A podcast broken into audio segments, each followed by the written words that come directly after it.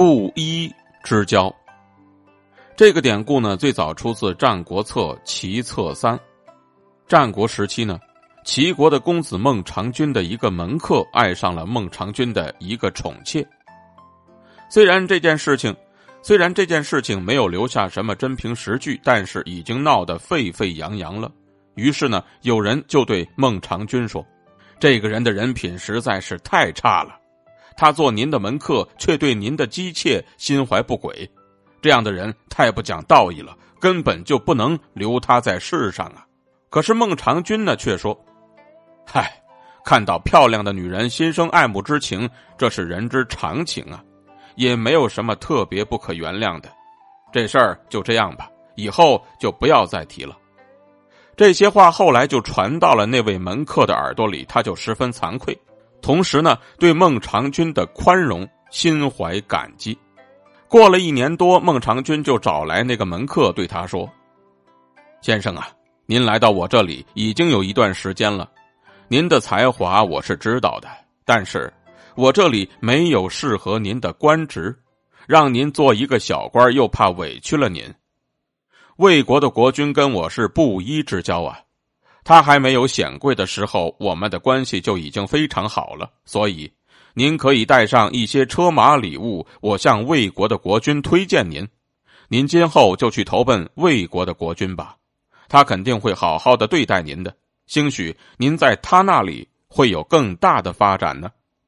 于是呢，那个门客就去了魏国，因为是孟尝君推荐去的，所以呢，很受魏国国君的器重，在魏国就做了大官儿后来呢。齐魏两国的关系恶化，魏国国君就想趁机联合其他几个国家攻打齐国，而这位门客在知道之后呢，就对魏国的国君说：“大王啊，这孟尝君不知道我是一个无德无才的人，所以把我推荐给您呐。现如今您却如此器重于我，有几句话我却不能不说呀。齐魏两国的先君曾经杀牛宰羊，盟誓说。”即为两国后世永远不会互相攻伐，如果互相攻伐，那么他的下场就是这样的。现在国君却要联络各路，那么他的下场就如同被宰杀的牛羊一样啊！现在国君您却要联络各路诸侯去攻打齐国，您这么做是有违先君盟约的呀，而且也对不起曾经帮助过您的孟尝君。